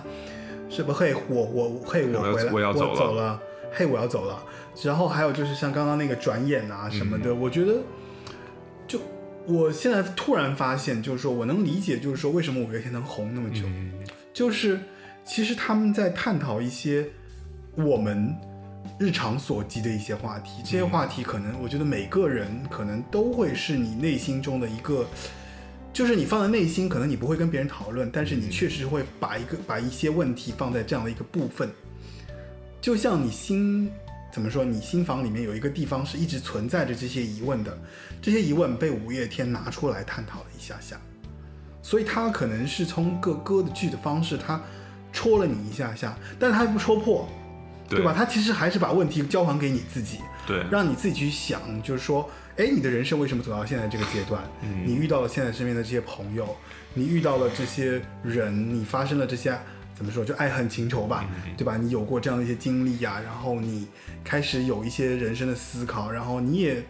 比较坦然的去面对未来，你也会知道，就说我应该怎样。但是好像这份内心的藏在心中的这份悸动，他们其实是在撩拨这份悸动。我觉得这个挺难得的，因为很多歌手其实你越到后面越很难做自己了，对。对吧？就是有一些歌手，其实我觉得要么就是找不到自己他就慢慢的就下坡了，或者有一些歌手就慢慢的到另外一个层面，他们探讨的东西不一样，嗯。对吧？或者还有一些像像周杰伦，他可能就还是在，他知道套路是什么样，他还在写年轻人的这些东西，他也不会去跟你说我的内心是什么样子的。但反而五月天确实是在这个内心的层面，跟听众尤其的一致，嗯。然后又既是倾听者，又是表达者，然后在这个过程中把内心的那一个层面剖开出来之后，所以我觉得他们才会积累那么大量的粉丝啊，成为流行乐坛一个这么巨大流量的存在。嗯，哎，然后我们该接什么？不接什么啊，就就最后聊一些 聊一些稍微音乐之外吧，我觉得啊，就是、其实呃，音乐之外的，我觉得就是可能是人生什么这些的吧，是不是？我刚刚其实也说到了一部分。你参加过几次五月天的那个、那个、那个演唱会啊会，我记得那个当时呃呃诺亚方舟的时候，我买到了假票，然后我就在鸟巢外面非常难受。是吗？，对，然买后假票啊啊嗯，惨。啊，特别惨。然后当时就没买到是吗？对啊，就是他的票很难买的啊，就是就像阿信说的，买不到票的人让我们就是痛不欲生。哎呀，他还会有吗？其实我还挺想还有啊，其实今年我年当时其实也没买到，因为我觉得太难买了。对啊就我又不是那种粉丝情境，就是在台北场今年年底我觉得或许或许可以让那个粉丝会帮帮忙，到时候。对，有现在其实他们粉丝会做的应该也挺成熟的了吧？啊、就是我不知道为，就是他们在就是九零后啊，包括二十多哎呀，你别说，你别说五月天了，连那个谁，连张悬、焦安铺的演唱会，我他妈去，我他妈今年都没买到，啊。就是一就是根本买不到啊，嗯就完全买不到就。为什么呀？就是他们的网都是谁给抢走的呀？是还是有黄牛？应该还是有黄牛吧？我觉得还是有，就是你只要票卖的火，就会有黄牛，对吧肯？定就是这个，我觉得这是音乐市场的一种怎么说，就是变相的存在了，就是、嗯就是心照不宣。就是人生无限公司还剩最后几场吧，就是今年在在台湾年底的时候，一月是跨年，你可以你有时间你可以去我啊，我没时间呢，一月什么时候？跨年跨年那个那段期间，哦跨年大概有十场左右吧。跨年我不在，我我其实，嗯、那我觉得就是说，其实那先不说那个鸟巢那一次啦，我觉得其实你还是看过蛮多五六嗯五月天演唱会对对对你觉得印象最深刻的是哪一次？我印象最深刻可能就是人生无限公司了，人生无限公司最近啊的那一次，对最近啊，是在哪儿哪儿听的？我最近一次啊是去香港吧，是去香港？对你自己去的吗？对，哇塞，你你那我因为我我可能我已经看过很，我是人生无限公司我看过很多场，就是我我我是想问一下，就是那你在看演唱会的这个心路历程啊，就是你你就觉得说我一定要去看是吗？还是说我一定要去现场去支持他们？还是说你觉得他给了你那么大的影响，所以因为就是给了我很大的影响，因为这是你想我从我从蓝山时期一直听过来的，嗯嗯，基本上是伴随我成长的这一路的历程所以你你去以那那现场听是那我很自可不可以然的事情。问你就这么说吧，就是你你如果说有机会见到五月天，你会有所表达吗？还是表达什么？我因为我其实也是很理智的人，我知道啊这对啊，我单纯享受音乐所带给我的不不不不不不，我觉得这跟理智不理智没有任何关系。我的意思是说，如果说你见到他们，其实就像朋友见面一样，就聊天啊或干嘛，你会说什么？还是说你一句话都说不出来？因为我觉得，毕竟他们是给了你那么大影响的人呢。可能要先表达一下感谢吧，就是谢谢他们有那么好的作品。然后再一个可能就跟你差不多一样，啊就是就聊一些有的没的呀这些东西。哦嗯，因为其实他们想表达的很多思想性的东西，我觉得在音乐里面都说说出来了。哦，那可能有的有的我表达一下感谢，有的我表示一下反馈，有的是我的想法，等等等等。但是他们有没有时间听就是另外一回事了。那对 他们，他们就就你刚刚说，你猜他们二零二一年会出专辑，那你不会，你不会去问他们一下，比方说新专辑他们会写什么样的东西吗？我问不出来的，因为这个创作的过程是你真的到有的时候你到最后一刻之前，你真的还不知道这东西定型什么样的。创作的过程我很是清楚。因为你自己也是个创作者吗？还是怎样？因为对，因为我很清楚，就是很多时候他们并，他们很多时候都是整个专辑做完了之后才总结出来一个概念，哦，靠什么概念去打，靠什么概念概念去包装的。所以现在问这个问题，我只能问以前的问题，哦，有些哪些是怎么想的，为什么这么做，或者是有哪些我们所不知道的幕后的东西。OK，那你觉得五月天对你影响最大的是你的人生观、价值观、爱情观，还是哪这些个？可能都是潜在的吧，就是我可能不会说啊，我因为一首歌或者一张专辑就彻底改变了一个我的什么价值观，嗯这些都是应该慢但是你慢形肯定会。摸到一些脉络啊，就是他们影响了你的摸到一些脉，络的话，选择比如说因为其实其实其实前面我们聊到人生关于岔路的选择这个东西啊，对所以我觉得其实他们难道没有在你的人生岔路上有一些助力吗？你很难，因为一个 大部分的人的大部分人的考虑的现实问题选择是很实际的，你很难是跟一首歌就影响了你什么这个那个。咱们建立一下对吧回忆的通路嘛，就是你有没有想过，如果你硬说说就是他们是，其实你的文化产品是在影响你这个人的成长的价值观的，嗯对吧？这个不可否认。没错你因为你大量的看了。呃比如说，先进发达国家的产品、文化产品影响了你，那，你可能需要啊活得自由，活出自我，活出个性等等，这些都是这些产品潜移默化影响你堆积过来的。嗯当你回头去想的时候，你会觉得啊，我可能呃看这个看《教父》啊，看什么电影啊，什么就有一些不同的这个转变啊什么的。呃，比如说，比如说吧，比如说我们刚才说他探讨生死这件事情啊，嗯那我觉得我现在我这个人对死亡的态度就是很淡然，很淡然的，就是如果明天死，我也没什么好可惜的，就是就是这么一个态度。嗯我觉得可能也是一定程度上受到了他们的影响吧。嗯嗯，然后呃，可能比如说有些对于，比如说对于你来说，你一直一直特别喜欢的某一个歌手是，就是最最最核心的你的歌手是谁？最核心我的歌手啊，如果说呃男歌手其实没有，女歌手应该是陈珊妮。如果是陈珊妮的话，她最核心影响你的价值观是什么？最核心影响我的价值观啊，我觉得就是，就是要可爱的面对这个世界吧，就是就你要有趣，不是这，但这个话题我觉得也不完全是她影响的，就是我觉得就是她身上可取的那一部分。我觉得他身上可取那一部分，这这个谈到我比较私人啦，就是我觉得从陈珊妮的角度来说，我我我确实觉得就是说，因为陈珊妮的东西是很古古灵精怪的，嗯。就它里面有很多很多鬼怪的东西，嗯。或者它有很多很就像我自己一个人，我自我很喜欢看恐怖片啊，嗯。然后我很喜欢就是独辟蹊径的一些东西啊，嗯。或者少有人走的路啊。一旦我喜喜欢的歌手也是一样，一旦很多人喜欢，我就突然就不喜欢这个这个这件事情。了。嗯。就是我就是一个特别怎么说，就还蛮追求小众的嗯。的一个人。然后，当然我也知道流行是什么东西啊，嗯。或大家喜欢的是什么东西啊，但是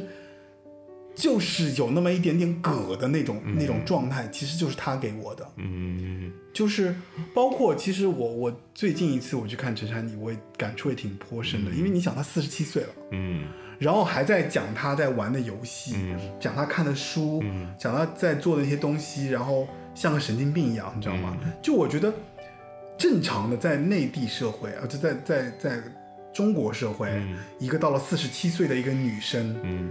或者像我这样，就是到了这个年纪，四十七岁的女生，嗯，我不是啦。然后呢？就我的意思，到我这个年纪的人来你不是四十，七岁啊？然后呢？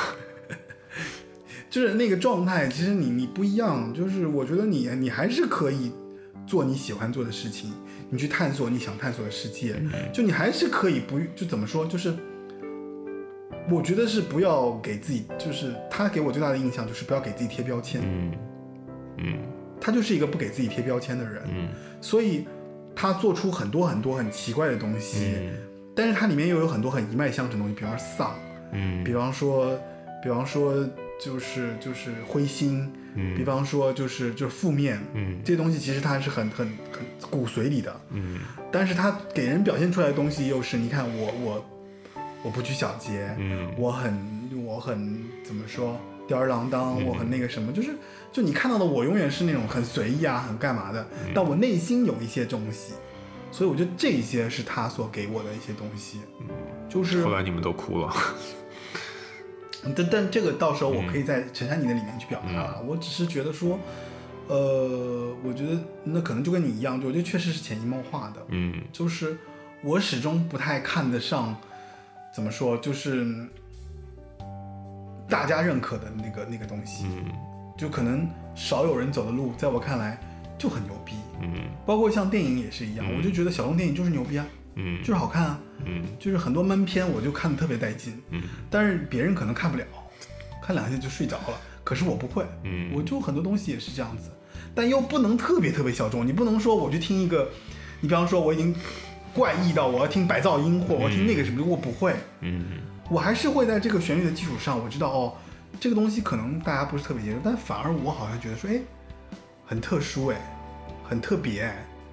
就是好像一直喜欢特别这个东西，对。包括其实五月天，我跟你说，我到最后我就觉得说，好像太多人喜欢了吧？好像就是你，其实他当时到后青春期的诗的时候，我很喜欢的，嗯我觉得就是乐团很带劲啊，而且我自己听的乐团其实已经有一些很多很多很多很多很小众的乐团了，所以这种东西我说不好哎，我觉得这种影响真的是就是可能是潜移默化的，对，你很难去判断说。但是也有一怎么说，就是自己也会有一些精英小众的这个、嗯这个这个偏见在，总觉得自己看的东西是很高级的。嗯，对审美切割，对，就这反而就是其实这种东西也是自己被自己影响。嗯，所以其实我觉得怎么说，人就是一种，其实也是一种，我觉得人活在社会上是无法避免的一件事情，就是你看不，就是别人看不起你，你看不起他，嗯你明白我意思吗？就那种那种状态，就是到最后就觉得说，就是嗯，反正这也挺不好的吧。嗯，看不起可以别说出来啊，我我我我就是觉得有些人呢，把那些把那些看不起说出来就很 low。嗯我是那种就是我不会说出来的，嗯，你现在怎么看不起我的？你可以说了，我没有看不起你啊，我就是觉得。我就是觉得这这我我跟你还好啊，我就我就会放在一个平行角度，我会觉得说，哦，可能就是倾向不同吧，可能就是看的喜欢东西不一样吧，对。谢谢你没有说出来，我们始终我觉得对音乐，我们应该抱着一个开放的心态，嗯，就是你在听歌之前，你先别说，对，你会从音先别说乐里面吸这些东西取很多营养。就，包括像以前，我觉得我也挺不好，以前就老觉得什么什么凤凰传奇啊，什么这种东西，觉得特别看不起，张杰，对吧？就特别看不嗯。起。但是其实你看张杰也有好听的歌的啊，最美的太阳嘛，就也有一些歌我会经常听啊，嗯。我也没觉得怎样啊。嗯。所以，我我觉得我已经过了那个阶段。嗯。我三十三岁，或者说我三十岁之前，嗯。我很很那样子，嗯。很看不起别人，嗯。就觉得啊这个好那个不好，或我自己的高级，别人的不高级。嗯。但我现在反而是我，我觉得我没有这种心态了，嗯。我会。就是很平和的看待所有这些人，甚至比方说刚毕业的学生，我也会很佩服他，因为我觉得他脑子就是比我灵光，嗯。或者他有些东西就是做的比我好，但是他也有一些坏习惯，嗯。是吧？我其实到我现在这个阶段，我反而觉得我不会再拘泥于说谁高谁低，嗯。或谁怎么样，我会更多的去吸收这个人是不是有趣，嗯。他身上是不是有我吸有我可吸收的部分，如果有我可吸收的部吸收的部分，OK 没有问题，我可以愿意跟你做好朋友，哦，然后如果他像一个完全没有营养的黑洞一样，那我就离这个人，对我就我就远离这个人了。就是其实我已经有一些，就是这个怎么说？其实我已经经过了一些价值判断，但已经过了那个阶段了。但是我不太会去去鄙视也好，或者说高高看也好，就所有的这些人在我面前，我觉得都其实都是平等的。但是话说回来，我会觉得说，这个人我愿意靠近，他一定有我吸引的特，嗯吸引的怎么说一些特点。嗯那我愿意靠近他。那先不说我们在怎么说，在观念呐、在思维啊，在那个上面的差异，嗯对吧？你一旦谈这个差异，那我们就没变没办法靠近了。嗯我们必须得降低自己对这个事、对这个人的预期，或对这些事情的预期，我们才可以坐下来平等的聊天，对吧？就公平的聊天。那我觉得公平聊天就是聊，就是沟通的一个基础。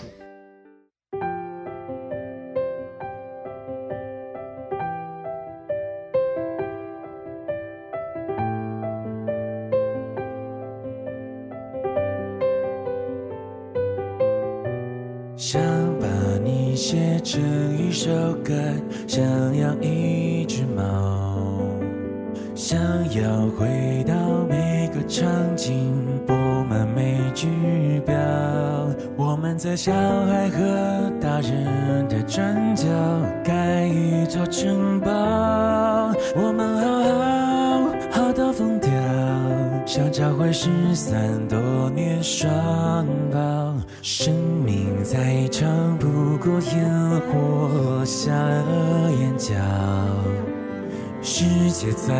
大不过你我凝视的微笑，在所有流逝风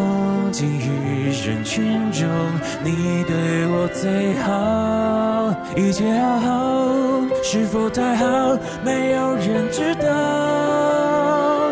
你和我背着空空的书包，逃出名为日常的煎熬，忘了要长大，忘了要变老，忘了时间要教。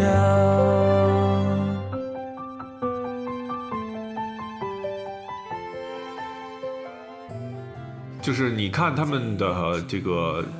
你看一张专辑啊，我记得你看一张一张专辑里面爱情歌曲的比例，你大概就会发现这张专辑是要怎样。这是一个我这两年觉得很有趣的一个一个一个点。嗯，就如果这张专辑你说爱情歌曲占了一大半儿，那就说明这个专辑可能像这内容可能会很单薄。非常单薄。对啊因为其实我觉得就是，其实也是就是现在新的思潮起来之后，对大家都知道，就是说，其实歌有很多东西可唱。对啊，就是那周杰伦不都已经唱到那个外太空去了嘛，对吧？就是各种是都可以唱，就是就是我觉得五月天啊什么的，就是其实大家到现在这个阶段，我觉得其实很多东西其实真的是彰显想象力的时代。对，你越有想象力，你越你越能怎么说，就是更能吃到更多的用户。但是爱情确实是流行歌的一个重要元素，对，是的，就是也没有丢，他们也没有丢，就但只有一首歌而已。对对对对对。你像我觉得你要做专辑的话，确实是多一些别的用东西，肯定会更更，我觉得更受观众喜欢。你像比如说爱情早年的一些专辑，我我记得有一期是哪位嘉宾讲王菲，她说《预言》那张专辑的前五首歌是一个完整的爱情的序列。哦，那那个对于我来听听音乐来讲是一个非常大的启发。我以前没有发现这个专辑有这么神奇的地方，嗯包括《新房客》那首歌啊，嗯一开始叮咚叮咚，他是在用那个，他是在用。一个乐器去模仿门铃的声音，啊，然后门铃的声音逐渐越来越多，越来越多，越来越多，然后它进入到歌里边，就是你会发现，哎，那就是你有对特别对我上上上一期周杰伦那个 那个，我觉得你有点胡扯，那个我觉得你有点胡扯，哪有胡扯？那个我就是我觉得你你你是你可能是模仿那个他那张讲王菲预言的那个套路，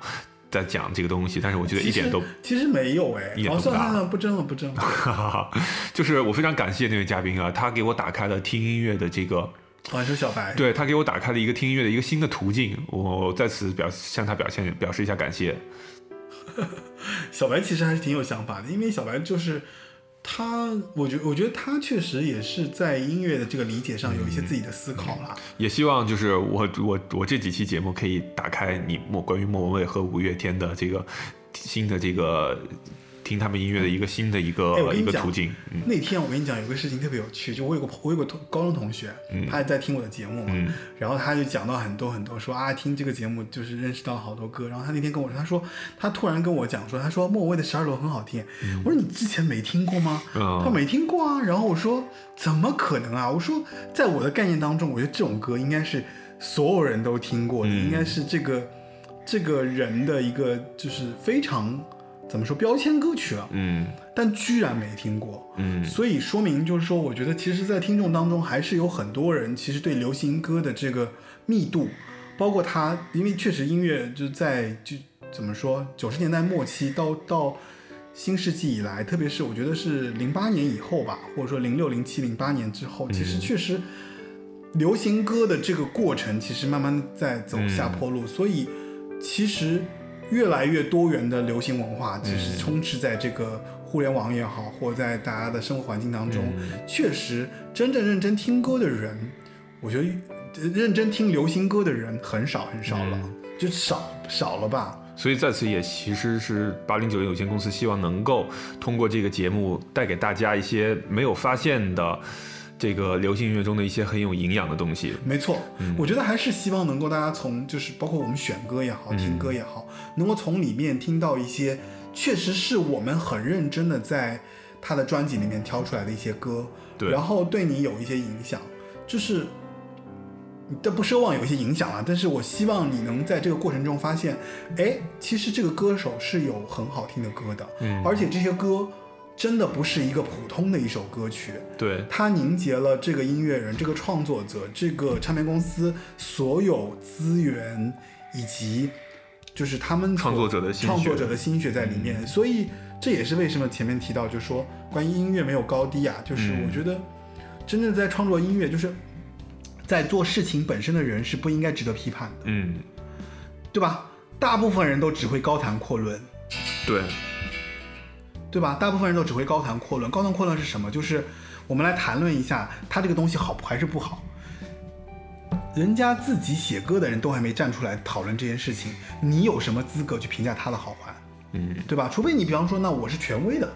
我是学院的，我我觉得我还能信你几分。对但是一个一个听众，你有什么资格站在那边说啊？他们两个高低怎样？就就就反正就是挺奇怪的。我也只是一个分享者，我觉得更多的其实音乐的搬运工 怎么样？嗯这概念还可以。嗯，哎呀，就林林总总说那么多吧，反正我觉得也是对五月天也好，对流行音乐也好，算是一些希望能够给大家带来一些新的思考。嗯，那这期节目其实，在做完这期节目的时候，其实今年已经要结束了。嗯嗯，因为在三，这这已经是第三个星期了嘛，相当于，呃，一二三，对，就是这是应该是二零一八年的最后二零一八年的。最后一期。哇，跟大家度过二零一八年最后的这个晚上，我 这期节目 这期节目上的太值了。就反正挺难得的吧，因为我觉得我在放这期节目的时候，可能我这个我我正好是在那个大理度假嘛，哦，就我要去那边度假，然后度两休两天。也感谢八零酒店有限公司陪伴我们度过的这一年的时光。呃，我总结一下吧，就是，嗯，其实这个节目并没有做的特别好，但是呢，我的认知是，我觉得我在进步。是的，我从一开始就说一个人做啊，后来慢慢的变成，啊，就思考了很多方法，再到后面我把它做得更有怎么说？你虽然逻辑还没有那么强了，但是至少有一些条理和一些序列，还有深度。就是也也适度试试图在每一期节目中当中跟大家探讨，就是说，就是说咱们这个东西应该怎么样去听，或者说我们有哪些东西没听到，呃，这也是我做这个节目的一些初衷吧。然后，嗯，其实真的是原发性的，没有想过说，我只是在年初的时候，我觉得说我想做一个跟音乐有关的事情，但我自己去创作吧又不太靠谱，因为我没时间。嗯，虽然我也特别想写歌，但是呢，后来就觉得说，哎，我可以把电台这个事情捡起来，然后我后来就就整合了乱七八糟一堆事情，然后把我身边的人七凑八凑的，然后就把他邀请过来做这样的一个节目。没想到呢，那这一期节目其实是这个节目的第三十，呃，如果不算上 SP 的话，第三十期；算上 SP 的话，第三十三期。嗯，那今年这一年就结束了，相当于差不多一个多礼拜一期。今嗯今年那也做的挺不容易的、嗯啊，然后东奔西跑啊，没有自己的时间呐、嗯，然后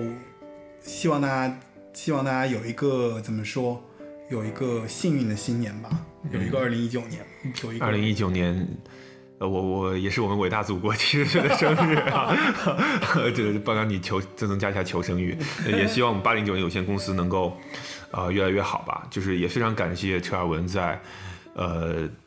这么忙碌的生活中，能够一直坚持给我们提供这么好的一个关于音乐的分享交流的一个平台，然后也让我们他周边这么多的朋友们能够呃能够有这么样一个机会吧，能够在这里能够分享自己，分享音乐，然后分享我们人生的故事，跟各位听众。那我们就最后放《如果我们不曾相遇》吧，我觉得这首歌就是好特别特别打点儿。那就让我们在如果我们不曾相遇，在今年二零一八八零九零有限公司的最后这一期节目当中，来结束今天这一期节目，然然后后祝我们二零一九年有一个全新的开始。然后感谢我们的相遇。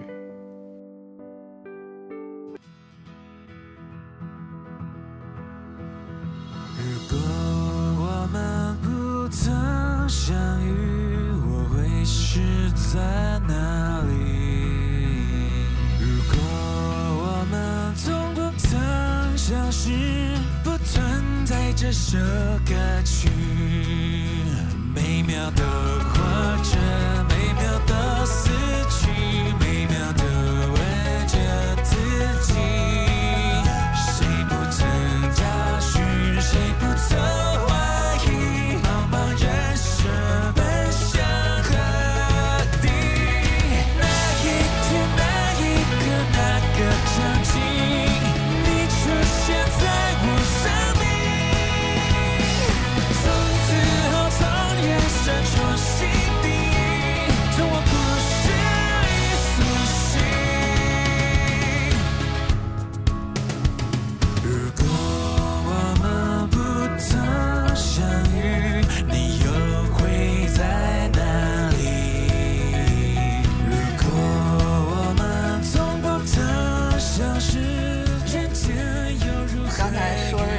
好朋友的女朋友觉得有点怪怪的，有点像我是小白兔的女朋友。哦，没有没有没有，太奇怪了。对。呃，大家好，我是小白兔，然后我现在坐在厨房里面对着手机跟大家连线。哦，我是小海里。小海里。小海里。大家好，我不叫黑子。我叫爱谁谁，嗯，因为在接下来的节目当中，不可避免的会说一些蠢话和傻话，所以就这样吧大。家好，我是王阿姨，呃，我也期待了很久来参参加这个节目，就像一次朝圣。差不多吧。我是乔呃梁，还有一个觉得你妻子，话有点太多了，大家要吐槽你那个 不放歌了。不，你现在已经扯到电影描述上面了。大家好，我是舅，舅是我的小名，不是我大名。然后我一上来，我必须反驳一下主持人说的没有天后命的这个事儿。我觉得徐美静在我心里吧，我觉得在很多人心里就是天后。嗯，车尔文的听众朋友们，大家好，我是小白，我从呃美国波士顿回北京探亲。呃，大家好，我是小白的姐姐，我从我从宁波出差回北京，让她来探我的亲。对我当时听到这句以后，我说太对了。我我当时好像准备高考啊，干嘛的，就是学习什么之类的，我就觉得你又何必执着于眼前的这些迷茫或者是一些困难呢？就一一百年后就对吧？对，你谁呀、Hello，大家好，呃，我是车二文的朋友，你你们那个扫地车过来了是吗？真的是这样。Hello，各位车尔文的听众，大家好，我是大白，是比小白更大的大白。Hello，大家好。刚才主播口中 的那位少年，其实是位少女啦。啊然后少常沙哑，声音很沙哑的少女。我是小浅，大家好。Hello，大家好，我是李隼。就没了没了，还要，要不然呢？为什么刚才是卡卡？啊？哦，应该怎么说？有人说卡卡，哦，卡卡，对，两个第三声放在一起，前面那个会变成第二声了。我你太细了。啊，我是卡卡。大家好，我是韩叶叶。嗯，就你刚刚说我跟孙燕姿有一点联系，我的反应就是我有没跟她每天打电话跟发微信，你也太密切了，好做作。对，就是今天来的时候发现。这个车尔文同志用的是一个便携式麦克风，然后给我嘉宾本人准备的是一个苹果耳机，我觉得不像你啊，应该很专业才对，对不对？因为主持人太爱逼逼了，嘉宾已经玩了五分钟手机。大家好，我是娜丽亚，就是日常 diss 主持人最厉害的一个人。对，但是你把这件事已经全忘记。啾咪，大家好，我是小范，是车二文的小妹妹。她那个声音就是本来我也懒懒的，嗯嗯然后我也不想那么努力，但是我那个年那个年纪的时候，就是要融入社会啊，就是要去努力啊，然后然后她唱完了以后，我还我会舒服一些，嗯，哪种舒服？就是他唱到你心里面去，还是帮你表达了一部分？都有吧，都有，就是听完以后会会通透一些。大家好，我是丽贤。我觉得这个两个女人之间的宫斗戏我不太了解。哦，我是不爱歌舞升平的天涯海歌。嗨，大家好，呃，我是林宝珠。我的领导林宝珠、算领导？算吧，算吗？当然算啊。对啊，对，就我们觉得我是我是谁谁谁，我是谁谁谁，我是谁谁谁，乖乖虎。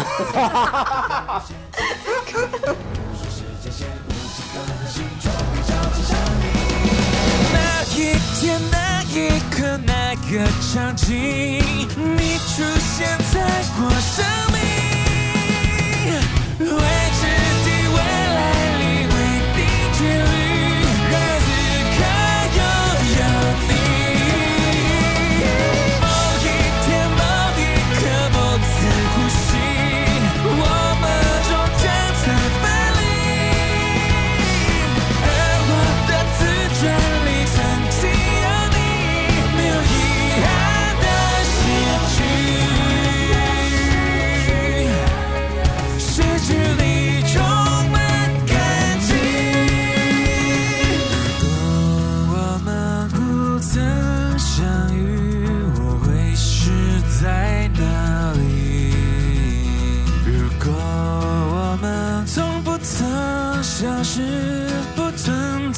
生